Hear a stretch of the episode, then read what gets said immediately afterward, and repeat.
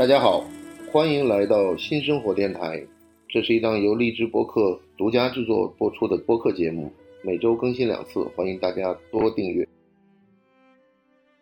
今天请来的是书生的创始人丁布。哎，大家好。你的活动我也参加过，一直觉得是一个特别有意思的全民阅读的一个推广者的概念，这个我非常喜欢。我感兴趣的问题就是说，有没有一个方向性向大家推广你想推广的书，还是说你想从大家的这个兴趣点来找一些书跟大家分享？OK，这个可能我对推广什么书，说老实话，并不太有明确的倾向性。我的真实的动机是，就是想推大家去多读一点书啊。所以做一切活动的目的，说我说的直白一点，就相当于在挑起大家的阅读的兴趣、探索的兴趣。明白。不管什么样的书，但是书实际上是不是也应该有一个方向性可言？这是个好问题。关于这个问题，我们也探索过很久。我先从我身上挖一个比较另类的点，跟范兄分享一下。就是很多人说读书就是要读好书，甚至读经典。嗯。我个人非常。diss 这句话，读好书、读经典是有意义的。对，但与此同时，我会觉得只读好书、只读所谓经典的人，是不是你自己丧失了挑书和探索书的能力？这个实际上是取决于你的经验嘛，就好像是你看我们不也有一个这样的读书的群体嘛？但实际上有些人买书的时候，我就觉得他就会上当，而且我一看到那些封面，我就基本上知道他们是没什么希望，是就是读到好书的，因为因为他本身他对出版社也不了解，他对出版的风格也不了解，他这些东西都不了解的时候，他找的书就非常的莫名其妙。我本身也。从事一部分的出版工作嘛，你进一个餐厅，你进去以后，你大概就知道这个出版社靠不靠谱，然后这个选题靠不靠谱，然后你如果再资深一点的话，你甚至知道这个作者和译者靠不靠谱，而且有的书本身写的编著的时候，你觉得这个书就知道怎么回事了。这些东西好像还是有高低立下的区别的吧？甚至于我会觉得范兄，你刚才这段话本身就是一个非常强的这个阅读能力的一部分。而很多人可能把目光只看到了书本身，怎么甄别书？我觉得也是阅读能力很重要的一部分。怎么找到适合我的书、我想读的书，甚至我没涉猎过但可能值得我读的书？我觉得这个也是阅读能力很重要的一部分。所以当初我在推阅读的时候，是好书就要推，不是好书但（括号）呃，如果明确是烂书，那一定不会碰。所以你刚才问我说这个是不是有明确的针对书的倾向性？说老实话，针对这个话题，我从来没正面考虑过。可以几乎这么说。我一直关注的是探索阅读的这个过程。你说的对，无论是我个人的阅读，还是我推的阅读活动的书，其实是有一定挑选的。比如说，我举个例子，真正的有深度的好书根本不适合搞活动，要么是话题敏感，要么是很多人根本欣赏不了。也没有吧？我觉得这两天挺有意思。这两天大家就开始在传这个比尔盖茨读的书，然后我就在想，你们是不是有种错觉，你们看的书跟比尔盖茨是一样的话？是不是就能达到比尔盖茨这样的一个思考水平？这是一个问题。这个跟那个 iPod 上面那个歌单不一样，你明白吗？就是你知道那个苹果的播放器上面也经常说，哎，这是某个音乐家他喜欢听的这个 list。那比如说他是一个爵士歌手，那他喜欢；那是个古典歌手，他喜欢什么？还有比如说最厉害的就是那些著名的 DJ，然后他喜欢什么？但是你想。卡尔拉格菲他自己大概有这个 iPod，当时刚出时候他有二十几部 iPod，他装满了音乐。那你说你要跟他比吗？我觉得好像怎么讲呢？就是这种书单实际上是后面是跟着一定的价值观的，跟着一定的选择的。他要和不要，他肯定是有选择。但是这里面，我想知道就是说，你觉得现在的年轻人应该关注哪些基本方面的书，或者会比较有意思？这个话题有点太大，又或者说想的越多，针对同一个话题能想到的东西有很多。没错，所以你刚才提这个问题，我瞬间能想到很多个方面可以谈，但我不知道我能不能记得住。我一点一点往下挖下去。先呼应一下你刚才说的那个比尔盖茨的那个书单这件事情，我也 diss 过很久。有几件事就是打消了我的这个困惑。当然，我们先不排除啊，读书多的人可能很容易矫情。那我自己也是典型的那种人。直到有一天，我发现现在有个典型的现象，就是很多人去书店只是为了拍照打卡。对，现在很多人还是很 diss 这种事情。直到有一次，这个我看到谁说过一句话，这句话深深影响了我。他说，在大部分人真正爱上阅读之前，你不要否定他们附庸风雅的行为。我用另外一个角度跟你讲这个事儿，我一个朋友跟我讲的，啊，你觉得你在什么面前觉得装逼的行为最最厉害？就是在一堆书前面照相嘛。这样你你把书都立到后面了，我相信可能也没有人有机会说立在一堆现金前面吧，对吧？除非你是那个墨西哥毒贩，你后面全是现金，你站在那儿，你呀，要不就是个出纳，要不就是个毒贩，只能这样两个解释。但是呢，你站在一堆书面前，就没有人敢造次了。这个我觉得就是一个特别巧妙的地方。这个巧妙地方在哪儿呢？就是很多那个书店装修的富丽堂皇，然后呢很高，全是书。然后实际上后来我认识了一个室内装饰师、设计师，给我讲的，他说你就按着那个每平米几千块钱的这个去订购吧。最好的可能一平米要花到一万块钱吧。那你现在你这种一般一千块钱足够了。那你想过没有？一千块钱如果你要买成书，能够买多少？而且这个书基本上看上去还是蛮好看的。当然了，我之前讲过一个例子，就是我在新闻联播上看到，我们去好像是采访一个一个英雄吧，然后呢，这个当地政府呢，为了显示英雄的家里面就是很有文化，就急忙帮他装了一个书架。然后装了书架以后呢，我一看那里面的书，就是你实际上是可以看得到的。就哪怕你现在在上海的福州路，你就看那些书就知道，福州路有很棒的书城，也有很棒的外文书店，都很好。但是也有那些，就是整个上海是一个很耻辱的事情，就是说，书是按斤卖的。那那些按斤卖的书，一定是假书，这想都不用想。但假书呢，就跟做假酒、做假的 CD。一样的，它一定是追求最大化利润的。那做假书呢，一定是做最畅销的书、最热门的书。但是呢，他们的出发点特别好玩，就是他给你重新包装一下，排版啊，可能都不太一样，而且尤其封面更不一样。扯远了，但是我就在想一个问题，就是说，站在书的面前，人是谦卑的。对于照相这个事情的话，我也觉得，就是说，现在基本上你在。年轻人的这个社交生活里面，如果不能让他去照相，不能让他去分享朋友圈，那这个事情就不是一个值得推广的事情。无论是画展，无论是这个书展，无论是所有的展览，你可以看到，因为现在基本上我们获得信息的这个渠道变了。之前讲上一代，可能是通过报纸、电视、杂志、广播。这些渠道来获取信息。现在我们大家人人捧着一个手机，我们基本上所有的资讯都可以通过这个手机来获得。但是，根据它的现在的不断的进化，它的整个的投射的这个内容，慢慢看的是不一样的。是，你看的新闻和我看的新闻可能慢慢就不一样。那这个时候就已经实际上在发生变化了。那我就所以我才想问你这个问题，就是说，你们希望推哪些书给大家看？就或者是推哪一类的书？当然了，我觉得励志啊、鸡汤啊，或者是管理啊，这都是永远的首选的。当然，我上次做你那个活动的嘉宾的时候，我就推荐那本历史书。是，但是后来实际上我发现，很多这些金融行业的人，他们对这种历史的苛求超过了大部分人的想象。他们往往会在历史的这个规律当中看到有一定的。现象在里面存在的，就可以从那个现象里面找出规律来。所以这些人对历史，而且他们，你看那些人公司的名字都是经常就是说什么峡谷啊、永恒的这种山啊、岩石啊、什么松林呢？它这些实际上代表的就是说，他们认为这些价值是一直体现的。OK，那针对这个问题，我可能一口气也说的会比较长。没关系，没关系。这个刚才我引用到有一句话影响了我，就是曾经我很。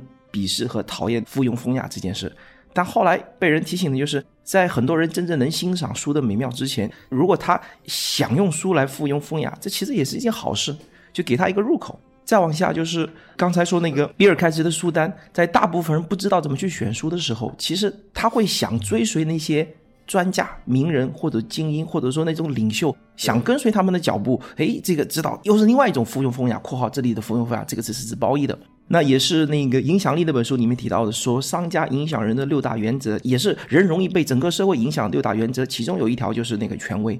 对，任何领域的一个权威就很容易影响很多人。所以刚才比尔盖茨的书单，大家追随他是一件好事。那也是因为阅读者当中只有少部分喜欢自己去探索有哪些新书，有哪些好书，大部分人还是希望，比如豆瓣上评分过的，或者说哪个榜单上标注过的，大部分人还是希望通过社会洗刷过的专家或者权威机构挑选过的，我跟着他来读，因为说时间是有限的。那跟影视行业几乎一样，很多真正很爱吃的人。他有些就是喜欢自己到处去探索，从来没人听说过的地方，他找到一个东西，哇，那个好。所以阅读者，我把它比喻成思维的吃货。其中再加一个点，就是有些书单可能是假的，比如说前一阵子在大概是上半年的时候传的比尔盖茨为疫情写的那篇文章，据说是假的，但很多人传的很厉害。我觉得是这样的，我我的一个基本判断就是说，你自己应该有自己的一个判断的方法。是，比如说这些关于比尔盖茨的这些东西。你稍微网上查一下，会查得出来的，yes，对吧？这个是一个很重要。另外一个就是说，就他看的好多书，我们不一定看得到。是，这个我觉得倒不是一个大问题。是我好奇的就是说，他为什么要喜欢看这本书？OK，是 yes，我也对类似这种方向非常感兴趣，所以这跟我回答你刚才的问题有一点关系。那我继续往下说，就是。如果我们引用一本外面非常著名的那本说《如何阅读一本书》的看法，他说他把阅读能力分成四层，就是基础阅读，就是像中小学生一样能够看书的能力；二叫检视阅读，就是粗略的翻一下泛读，就是了解一下这本书说了什么；第三层就是精读，他说法叫做分析阅读、精读。但这里他提了一个很有意思的看法，就是你既要了解这本书为基础，然后还要进行批判性思考的这个阅读，就是要了解这本书解决了什么问题，没解决什么问题，作者哪方面的知识是充沛的，哪方面的逻辑和知识可能是不足够的。对，所以就是你要有能力去判断一本书。那你要对这个行业非常了解，你才能够做出这样的判断，否则的话，你只能就。就算对这个行业不熟，但至少要有这个意识，就相当于不要说我精读一本书，我就盲从他，觉得他说的全部都是对的，那怎么可能？好，然后再到第四层，就是到一个主题阅读。当你想探索清楚一个主题的时候，你把跟这个主题有关系的书的书单自己构建起来，然后把这些书找过来。此时，任何一本书已经不一定要读完了，因为你要探索的是驾驭这一类书的一个主题。一个观点，甚至有自己的洞见。从这个角度来说，这就是我想表达的一个点。关于书单这件事情，如果大部分人是在刚才一二三层的时候跟着书单是没问题的，但到往后面，当你有这种自己探索一个主题的欲望和兴趣和能力的时候，其实经常可能需要你去构建自己的书单。对。而同时，当你在你的领域或你的圈子里面有一定影响力的时候，其实可能你会构建你的书单，让别人去追随了。没错，没错。那好，接着这个来回到你刚才的话题，说对年轻人到底推什么书呢？我会从大概是这两三个方向来回答。首先，一个基础就是阅读读书这件事情，在中华语境里面，我们经常把它很多人等同于教育学习。是，但又不完全是。读书某些时候是学习是教育，某些时候不是。这两天最流行的就是一个扫地阿姨跟那个主人家讲的：“你看我不读书，我就不抱怨。你看你读那么多书，还抱怨那么多，你看还是还是不读书好嘛？”这个我觉得就是 bullshit，知道吗 OK，我继续刚才我的方向。对年轻人而言，我觉得基础的教育层级的。我说的不是学校的教育，对我觉得一个人真正的教育层级的常识通识建立的过程。我刚准备说“通识”这个词，对对，也是因为这个西安有一个大学找我做顾问，呃，这是通识学院，所以我也一直跟他们在研究通识对社会、对普通人的意义在哪里。就是一个人的基础思考能力、一些基础的行为能力，其实通识是能促进到的。所以从这个角度来说，如果一个人的跟自己有关系的教育，你连一些基础能力都没解决，我跟你推荐或大家帮你推荐什么书，说老实话。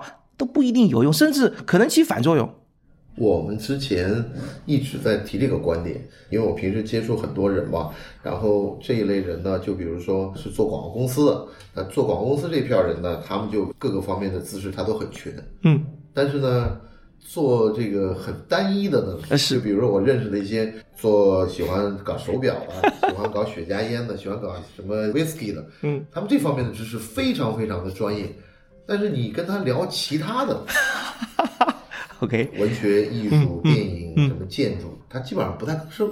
但是你跟那些做广告创意的聊呢？他们基本上是所有的事情他都知道，他不一定是说有那么精深，但他起码我没有见过他们就是跑错方向的。OK，那我那个时候就认为这就是他的所谓的通识的一个概念，他基本上每一根的木板的长度都是均衡的，当然可能有一根特别长的，比如说他就是做美术设计的，或者他对艺术类的鉴赏特别长，但他其他方面的能力也很高于普通人。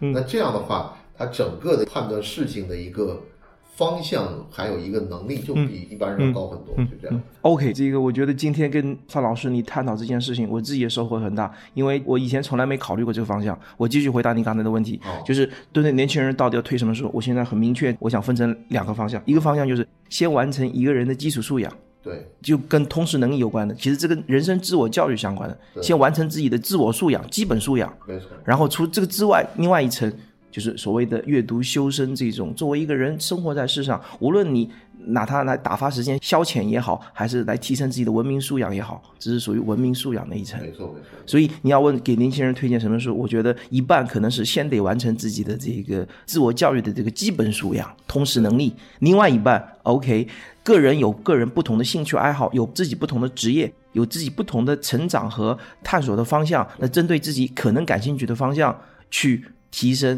去积累自己的进一步的文明素养。所以我会分成这两类。然后其中一个点呢，我补充一下，就是就跟刚才提的书单这个概念也有关系，或者说刚才范老师你一开始问我的问题，说我们的活动呃选书有没有倾向？OK，我们的点在哪里呢？这个例子范老师一下就容易懂。大部分人不一定有能力去了解好餐馆到底在哪里。当然，我们现在有了大众点评，还有很多那个其他的那种美美用户建立的这些是是这些内容，哎，我我就是想说的这件事。嗯那如果已经有很多人爱看书，这些爱看书的人如果能够互相影响，互相能够指引彼此，哎，我有哪些书？一开始可能是并不容易。豆瓣其实已经算是一种，豆瓣是网络形式的。我们一直做的就是那种线下活动互相影响式的。你如果说选书，那其实相当于互相在影响，互相在帮忙一起选书。当然不能依赖彼此啊，就相当于自己有自己的探索方向，同时又互相影响彼此。我的朋友圈里有一个老魏，嗯他是每次他看完一本书，他就列出来讲的，今年看了第，他一年下来，他应该看了六十多本书。我是觉得他看书的方式呢，还是是按你刚刚说的，他是可能属于第二种那样，就是说他完完全全就是把这个书去全部给读完，嗯，然后呢，他还没有到你那种说建构自己的书单，因为他完全就是作为一到第三层，这到第三层，嗯对对对他还嗯是作为一个了解的概念，就是说他希望了解这方面的知识。因为我看他看的书非常杂，我喜欢看书看的很杂。我觉得你如果长期待在一个方向里面去看这些书的话，你恐怕会有问题。那范老师还有一本书的概念很适合在此刻那个补充一下。台湾有一位也是出版人是那个郝明义先生，他对大块儿大辣大块儿这个的，他写了一本《阅读者》，就是跨越的阅，他提的就是这种杂食阅读对，就是没有越界不成阅读。他把阅读比喻成四味饮食，比喻成了四类，一个是主食，一个是美食，一个是蔬菜水果，还有个是甜点。主食就是工作能力、生存能力相关的，美食就是文史哲、艺术等等这种他的书影响了我们很多。他的书选的本身都是一个特别庞杂的一个系统，然后呢，这个基于他对于整个这个行业的了解，后来慢慢也看不到了。所以范老师刚才你说那个杂食阅读，我就马上想到了刚才那个郝明义老师提的那个越界阅读。他那本书里面有一个很精彩的观点说，其实阅读如果当成思维饮食来比喻的话，你也稍微要考虑一下你的饮食结构。括号其实就像影射说的，就是杂食可能会好一点。杂食肯定好过你的这种，就是说挑食啊，这个可能就不太对了，我觉得。然后你现在对书店怎么看？书店，我说两个因为你看，你我都是平时买书很多的人，但是我总感觉好像你买书，书店你也买，网上你也买。对都买的很多。对我现在概念基本上就是不太在书店买书了 OK，啊，因为我觉得好像还不如直接递到你的家里会方便一些这样的。我先说两个很小的经历，我是那个九五年读大学一年级，那时候在福州路几个书店，几乎每月都会跑过去买那些大词典呐、买那些书啊，就像进入一种宫殿的感觉。再然后就应该是到了零七年，我大学毕业到工作一共八年之间没怎么看书，包括几年国外的生活没怎么看书。但零七年因为工作调岗的关系，然后突然又需要大量的自学成长的那个诉求，所以从零七年开始，我每周跑去上海书城报道。每周，我有个缺点，我不去图书馆，我喜欢在书店，要么看书店的书，要么买书店的书。所以大概连续三年，每周去上海书城没有中断过。那个上海书城当时对我而言就像个宫殿一样，就像一个知识和成长的宫殿一样，买了很多的书，也看了很多的书。当然后来就再也不去了，可能因为上海书城的这个装修毕竟是太传统了一些。我觉得现在。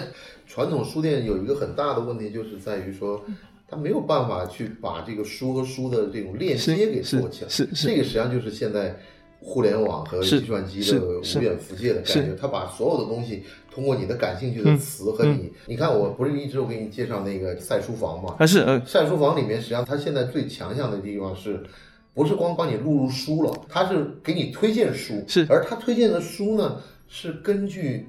你爱看的这些书，你录入的这些书，他来给你判断。我后来去纽约也去看了那个亚马逊开的第一家落地的书店。怎么讲呢？我觉得书店，我最美好的对于书店的看法，一个是广州有个学而优，上海有个季风书店。嗯，就这两个书店，我就一直觉得是我特别喜欢的，因为这个书店有点像这个酒吧或者是这种音乐会一样，就是。书店选书的这个人的角度跟你特别 match 的时候，你就会特别喜欢这个地方。那个是大概是在零三零四年之前，是广州的那个阶段。我后面搬到上海来以后，季风那个时候我就是常去的。我反而不爱去书城，不爱去书城的原因就是因为书城太多书了，是而且呢，他的那种寻找吧，让我就觉得陷入了一种很无助的状态。我不知道，就是说将来。你会找到什么样的书？比如喜欢看历史类的书啊，一路找一路找，但是你不知道海口有什么书在后面等着你，是这种感觉挺那个。好，刚才那个书城是我前一段的经历。再后来呢，我曾经有一段时期是每去一个城市都要去找他的书店，但跑了一两年我就停下了，因为后来我发现我真正想找的是书，而不是书店。我不必痴迷于那些书店，所以后来全国应该我喜欢的书店就这两三家，跟范兄的口味有点不太一样。一个是方所，一个是诚品，还有一个是那个南京的先锋书店。但这几个的缺点就是都有点大，但好的地方在哪里呢？就是曾经在苏州一个书店叫慢书房，那个书店老板偶尔听到他说的一句话，哇，那句话我非常喜欢。就是我曾经也纠结过这个，我喜欢书店，但后来发现网上买书确实方便，因为我买的又挺多，那么网上既给我折扣，又给我送到家。那就让我动摇了，到底真的要在书店买吗？只是靠情怀去支持书店，我觉得这个动机、这个视角站不住。直到那个书店的老板无意之中说了一句：“他说你在网上买的时候，大概率可能很多你不一定看得完，但我能保证你在我书店买的时候，很多人几乎都看完了。”我当时觉得这句话太臭屁，但事后回想了一下，发现对我而言，好像至少我是那么回事。我也是从那时候开始越来越喜欢逛书店，就是我刚才说的那个呃苏州的成品。还有广州和成都，还有青岛的那个方所，我后来只喜欢这几家书店，原因就是在那书店里面有一种氛围，有一种调性，好像有一种推力。首先，它的选书缺点是太多了，但好的地方就在于我总能找到好多我好感兴趣的书，所以最后导致我这种本来已经被网络调教的很抠门的人，竟然人生有一次在书店一下子买了几千块钱的书。对我而言，这个。这是头一次，但从那次开始之后，从此就停不下来了。然后我最变态的一次是什么呢？因为工作关系，我不太去广州，但终于有一次是一六年底去广州那一次，时隔几年，终于又去方所。那次变态到什么地步？那次出差是去佛山，然后就坐地铁去广州的方所。然后礼拜六我在那个方所待了，应该是十二个小时啊。然后礼拜天又去待了十个小时，干嘛呢？把他的书架的书从头到尾摸了一遍。摸一边的点就是我我想看看他到底是有哪些书，但事后我也很崩溃。按道理来说，我的年纪也不小了，不是那种哇这个对这世界充满好奇的那个状态了。而且我也看了很多书，我也有我的积累了。我也不是说什么书都看的人，我也解释不了为什么我这个状态的人还能在方所那一次就待了两天二十二个小时。事后给我的思考就是。可能对你胃口的书店，它就创造了一种空间，创造了一种时空。这种时空就是把智慧、探索欲等等很多东西打个包放在一起，让你享受在其中的那种感觉，把你往前推。大部分人在书店待很长时间，可能是先挑挑书，然后去找一个有咖啡座的地方去看一本书。我在书店几乎从头到尾都是在摸书架上的书，所以那个之后让我再逛书店就再也停不下来了。我说的点就在于，几乎去一次就是一两千块以上那种买法，就是是很重，我知道很痛苦，但我从那时候收获到了一个新乐趣，这个乐趣又挺变态。在书店买的书，我几乎当天晚上就回家就想看，所以现在已经变态到在书店买的书，我几乎到家都想先把它快速的翻一遍。今年最变态的一次是八月份去苏州的那一次，在成品买了四十多本，然后。从晚上十点到宾馆，一直看到凌晨四点，把那些书快速的翻了一遍。为什么这么变态？我不知道。但我觉得这个实际上是好理解的地方在哪里？就好像一个你买唱片吗？现在不买了。以前买吗？以前买的 CD，后来不买了。对对对，买很多，买很多。对我也是买很多。然后你知道，我当时我去那个香港联考国，它里面有卖唱片的，买的很多以后，那个售货员问我：“先生，您是做 DJ 的吗？” 唱片你都会有这种感觉，就是什么呢？你把每个唱片买回来的时候，你都会想给它拆包装，看它里面的设计，然后听它里面的歌。然后呢，因为你现在不是有一个 iTunes 嘛，然后直接它会给你录入进到你的手机里面嘛。然后你恨不得把这个工作就能在酒店的时候就给它完成掉，而不是说给它带回来怎么怎么样。但是书呢，我觉得现在的一个情况就是。实际上还是很多书是可以选择、可以看的，是，而且呢，看你自己的一个方向。嗯，我不认为说你在一个地方待个十个小时是变态什么，这个我不认为，因为我觉得这很正常。因为你可能不在这儿待，你可能就去餐厅或者去酒吧，在书店里待，你有一种荣誉感或者一种崇高的感觉。因为我是跟图书在一起待着，是跟知识在一起待着。你要跟一堆肉在一起待着，比如说你今天你在一个牛扒馆里面待了十个小时，我就不停的吃各种各样的肉，大家就会很鄙视你，你知道我意思吧？就或者我在一个酒吧里喝了各种各样的酒，从晚上十点钟喝到凌晨四点钟，我一直在喝酒，大家觉得妈酒鬼。但是呢，你跟一堆书在一起，哎，这个是很文艺的。我再跟你讲，我们当时在台北那个敦化路那个成品，也是从那个酒吧里喝完酒出来。我实际上是有两次是在酒吧结束之后去书店的，一次是在我先跟你讲台北这次，再再跟你讲北京这次。台北这次呢，后来别人就给我讲，你知道吗？实际上台北有专门一票人，就是喝完酒去到书店里去把妹的。我我不知道，但是你会发现有一个很大的区别，就是说你在凌晨的时候，你在书店里看到那些看书的姑娘，你的确是觉得。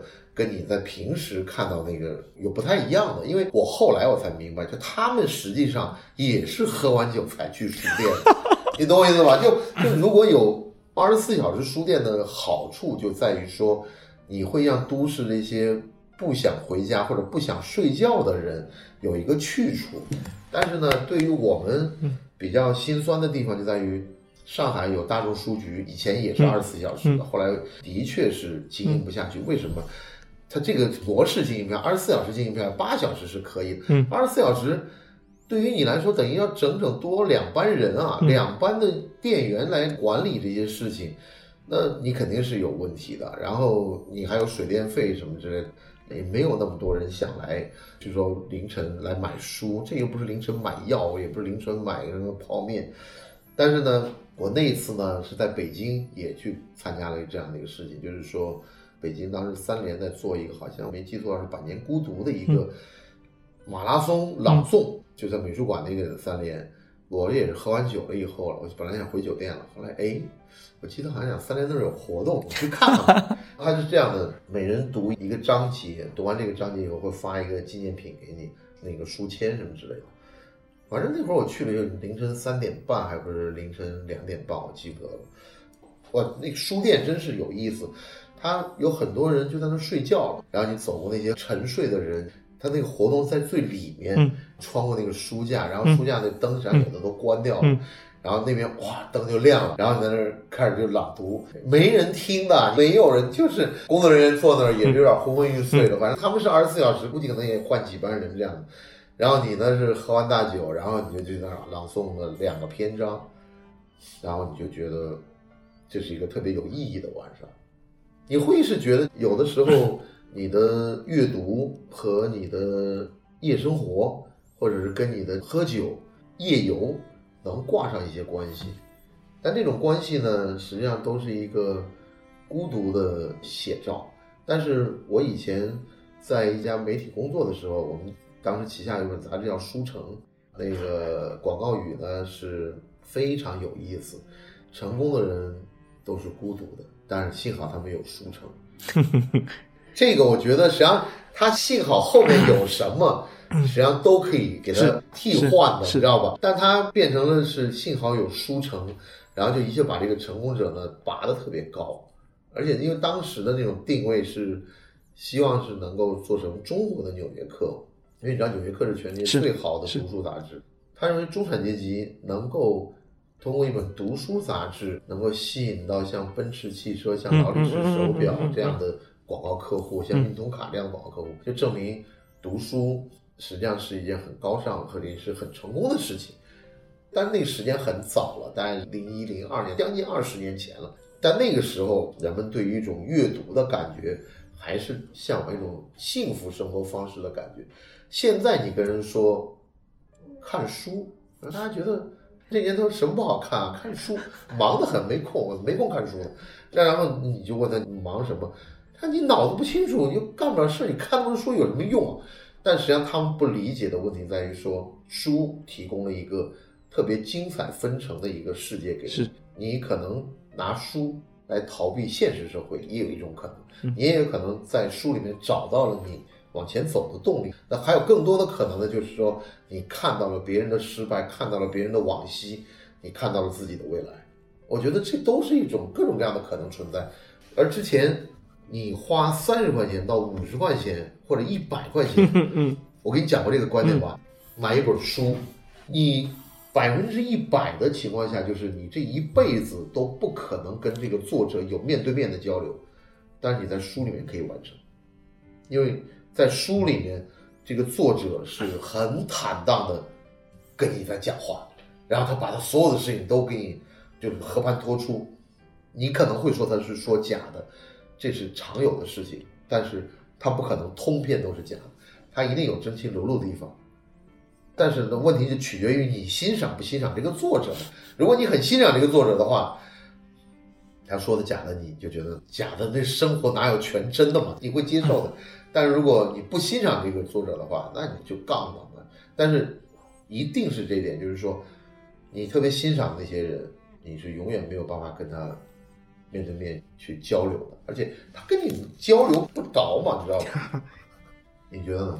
举一个小例子，在一个半月前，我去宁波，跟一群伙伴一起听了那个宁波的 TEDx，然后其中有一个搞声音实验的一个什么大学老师，他讲了一个小事情，我不知道真假。假如他是真的，他说纽约的时代广场边上有一个声音装置，就是发出嗡嗡嗡的声音，但大部分人从来没关心过。其实那是一个艺术家故意放在那里的。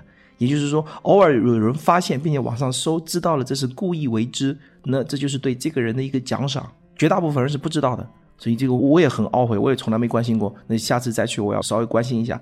那我讲这故事的点在哪里呢？就像刚才范兄说的，作家人家一辈子的才华或者说想法，在一本书里跟我们流露，然后不同人会看到不同的方面。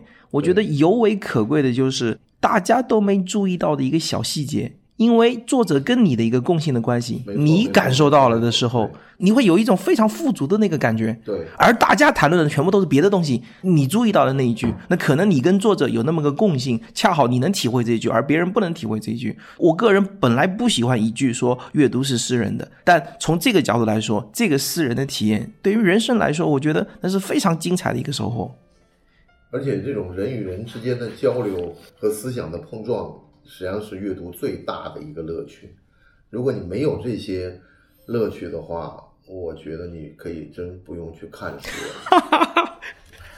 人家说的人生得一知己足矣，但现实生活当中，几个朋友或知己的这个关系，我也不知道该怎么去评价。那书给你提供的另外一个入口，就是你自己所能活的这一个时空之外，无数个时空当中，那些智者们，哎，突然因为哪一件事，因为哪个时刻，因为哪个瞬间，哎，那个作者跟你成为了知己一样，我觉得是。无比美妙的感觉，甚至接着你刚才话说，无论是真实的身边，还是精神世界里，你如果都没有一个知己存在，我所谓的知己不一定是通篇彼此互相了解，但至少在某一件事情上深深共鸣，会心一笑。对对对，如果你人生连这么一个瞬间，这么一个时刻，一个都没有。我觉得这个人生好苍白。是啊，你选择了一个生活方式，你就选择了一群朋友，也选择了一堆书，也选择了一堆音乐，实际上是一样的。顺着你刚才的话说，我突然又想到了一个烂熟的话题，就是阅读的意义。平时大家会讨论的方向，我都不想讨论的。就是刚才跟范兄沟通的过程当中，我想到了这三个词，一个就是现在是年底，所以我刚才来的路上还看到朋友圈有人晒那种二零二零年，把我们交给了二零二一年，就把当事人画成了一个小人，二零二零是一个大人，把我们交给了另外一个人。所以很多人在朋友圈都在转这个。我想表达的是，很多人内心其实都需要一种慰藉，不管你年纪多大，其实很多人的内心还是希望受到被关怀的那种慰藉。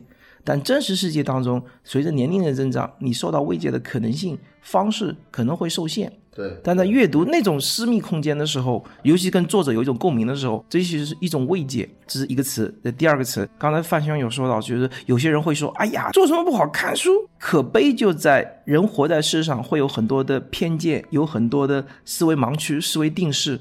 无论是从脑科学角度去解释，还是从社会心理学各方面去解释，其实人平时活着的过程当中，有无数烦恼、挫折都自找的。那问题是，人可贵有自知之明，可贵有一个反省和审视自己的机会。但问题是，除非做禅修的人，还有宗教等等，可能会给你一个审视自己的机会。对，对于大部分而言，你几乎没有一个审视自己的机会。而阅读可能是一个好机会。阅读你不一定直接要审视自己。但书里面凡是能触动你思考，凡是能触动你情感情绪的地方，可能恰恰就是触动你审视自己的那个时候。所以我用的第二个词叫做审视自己。还有一个就是，我们都过分的谈说书里面知识，书里面我们要学以致用。除了这个之外，那你会发现，爱阅读的人很多时候就把这本书当成一个探索入口。所以我就是用那个烂熟，但我个人很喜欢的一个词，就是好奇。我觉得这个还是中国古人最现实吧，什么颜如玉啊，什么黄金屋啊，我觉得这个还有老外说的知识就是力量，但是我觉得不太一样。就是我觉得英国人写了很多书和很多文章，他很诙谐的地方在于说，他把很多以小见大的事情给拎出来了，然后呢，他把这些东西重新整理出来他的观点，然后来证明阅读里面的这种兴趣。嗯。呃，分享一个很小的点呢，先说一个负面的，就是范兄和我，我们两个都体型偏胖。对，OK，我们十二月六号做的一场剧场脱口活动当中，有一个伙伴，他有自己的职业，但他的社会身份是一个跑团教练，就他带了很多人跑步。我就跟大家在切磋他的那个演讲内容的时候呢，我突然脑袋里面就冒出一个观点，我就想替他反问其他所有人，但我这个问题问出来，我自己都觉得很丢人，就是。你什么时候体会过对自己身体的真正的掌控感？那我为什么会提到这件事情呢？就是我们任何一个人在自己的领域深耕很多年之后，你会发现你对你的专业内容是有一种掌控能力的。如果我们说到艺术家，艺术家的创作过程，艺术家对他那个领域的那个创作。也是有一种掌控能力的。对对，他很清楚知道自己的边界在哪里的。对，刚才那个运动的我就不说了，因为这方面我们两个都是负面的，都没构建对自己身体的掌控能力。那我想说，对所有人而言，又有几个人能对自己的思维能力，能对自己的心灵有一种有一种驾驭感？我觉得实际上也很容易判断。就上次我们在读书会的时候，嗯，就有一姑娘带了本《时间简史》，是。我就当时就笑出来了，因为我知道大量的这个买这个书的年轻女性，基本上都是奔着这个霍金来的，嗯，然后就觉得这个人很有名，他书应该很好看，时间简史的嘛，他基本上看到第三页、第四页就看不下去了。然后我们就问他，我说你觉得这本书有什么值得推荐的？他讲的里面感受到心灵与宇宙之间的关系啊，我讲的这个好像不是这本书要讲的吧？就是实际上你是知道有些东西你是碰不了的，嗯，或者你不太能碰的，就比如说古生物啊，嗯嗯，或者是什么这些天文呐，嗯，还有这些自然科学里面很多东西，实际上因为它不是想当然的，但是历史的这些东西或者是。它是因为是通过人性在走的，你可以想当然的去理解很多事情，当然了，也不一定都能理解对，但起码你如果看了足够多的历史书的话，你是可以判断出来一个是一个结果的。是，但是它并不代表说你看了足够多的自然科学的书，你会能判断出这个还是有一定的区别的。我觉得可能人们对思维的一个局限还是在于说自己当时你选择的这个方向的情况。顺着你的话说，也顺着我刚才前面表达的那个点说，就是人很需要这种对某个领域、对某个方面有驾驭感的畅快感。你看小朋友时代，一个小孩儿他突然能掌握什么东西的时候，哇，他都欣喜若有狂。大权在握的感觉。可是人成年之后，其实你活在世上，很多事情不在你掌控之中，而人的思想、人的想法又太复杂。但阅读者，你看了很多的书，你在你探索的领域、相关不相关的领域，一点一点驾驭起自己这种思维探索能力，或者说这个审视自己各方面等等。当你一点一点不断在书中找到各种共鸣的时候，能够感受到自己一点一点好像在蜕变的时候，就那种不能算是驾驭感，但那种在驾驭感边缘挣扎的那种状态，我不知道该怎么描述它，但我会觉得你平时打高尔夫球吗？不打，你看高尔夫球吗？不看。偶尔看，你看那个、他们打一杆进洞的那个时候，嗯，你会就觉得他是有这种超重感，他就是觉得这一杆下去，这个球基本上是往它要飞的那个方向走了。你之前碰的那些跑步的那些，你当然是觉得你哪怕跑得像个豹子一样的话，你也就是那么一直在跑下去，你没有达到一种好像说天人合一的，你像我就一直像阿甘一样的一直跑下去，这不可能的。嗯，但是你一旦借助了一个工具，你可以通过这个工具来验证你的能力的掌握性，就像你运用个球杆。嗯或者你玩篮球，你扔出去那一刹那，你基本上知道进和不进。哦，这个点很好，你实际上平时看书，你是可以知道这种感觉的。我是非常喜欢看这些，就是名人传记的，就还有回忆录这些，因为我一直的感觉就是说，他可能会在一部分的时候向世人扯谎，但他不可能通篇扯谎。是即便他通篇扯谎，他里面一定有 bug。OK，就这样。嗯，你最后会发现，这些伟人基本上到最后，他知道这是他唯一一个能够自己把自己的话给圆出来的。但他这么一圆，他就用力过猛了。他一用力过猛，大家就看出来你这把手有点潮了，你知道吧？你一定是这种特别简简单单的，这事就这么办的。我当时怎么想的？但是如果按那么讲，根本没有必要写这个回忆录了。是是，他写整个的回忆录，可能就是为了他当时扯的这个谎，他现在要把这个都给他圆回来。但那个时候你就发现，你看这本书的快乐，你就找，哎呀，就等你，就等你这句话呢，果然蹦出来了。因为肯定你在其他地方看到其他人对他的这个讲法的指责。一旦是一个很大的历史事件，你是不可能够说只有你一个人知道的。所以我对那些。拿出一个什么纸条跟你说这是谁谁谁说的什么的这种事儿，你最好还是看这些公开发表过的历史资料。历史学家高华之所以伟大，实际上他没有看任何秘史，他就是看全部出来的这些媒体的公开资料，他进行一点点一点点分析。那这个就是能像一个拼图一样做出来。实际上，很多时候你看书的乐趣就在这种，就像玩这种拼图一样，一点点找，一点点找，然后你觉得这个地方一定会有一块东西是这个样，所有的东西就差这么一块儿，你看它出不出来嘛？这个是有意思的。哦，这个我引用一本书名哦，这本书名对刚才这个话题没有直接关系，但有个间接关系。就是我上一次在那个南京先锋书店买了一本书，是一个博士生写一个艺术家作品的，但他书名写的是“使不可见者可见”。他想表达的事情是，那种厉害的艺术家，他画的画表面上能让你看到他想让你看到的那个不在这画上的那个东西。你刚才说的那个跟这个不是一回事，但很相近。所以我一直觉得，就是说，你可能像寻找一个所谓的安慰的胶囊一样的感觉。而说到这个，我突然冒出来一个想法。我曾经很喜欢这个 CD 和 DVD 蓝光碟，但后来由于这个家里的空间的关系，这几乎都放弃了。现在家里只有叔叔也放不下了。呃，所以我沦落到了就看电视上的那些电影。所以我常年家里电视机开着，其实就是放两个电影频道。就这几天，央视六套又重新放了那个《黑客帝国》三部曲，非常好。所以范兄，你刚才说的那个话，突然让我想到一件事情。因为有些人会说，很爱看书的人，他是不是在逃避现实？刚才范兄说法好听一点，觉得是躲进了那个时间胶囊。就是你刚才说这段话的时候，我突然想到的一个看法是，是不是人其实就像《黑客帝国》，它有两个世界嘛？一个是那个矩阵世界，一个是真实世界。那我想说的是，其实所有人现在我们都是有两个世界要活，一个是你真实的肉体的世界要活，还有一个就是你思维和心灵的世界，你就是得活。那从这个角度来说，书籍是不是在那个世界，我们的一个很好的一个版本？实际上说白了就是精神世界。是是，你不觉得实际上你越来越往后，你的这个精神世界上的需求是越来越大。是的比如说那些玩游戏，是的比如说那些沉迷在是二次元的里面的，还有一些有人喜欢看电视剧的，喜欢看电影的。然后实际上他对这种文化产品的需求，都是在满足他精神世界的需求。是是是因为只有满足精神世界，他人才会变得充实，这是很大的一个。差距吧，就有的人讲的，我不喜欢看书，我喜欢下了班去洗脚，我喜欢去那个按摩，我喜欢去放松，我喜欢去运动，这没问题。但是精神上你一定是得有一些转移的。是，看那些玩游戏的人，他就沉迷在游戏里面，然后他就觉得。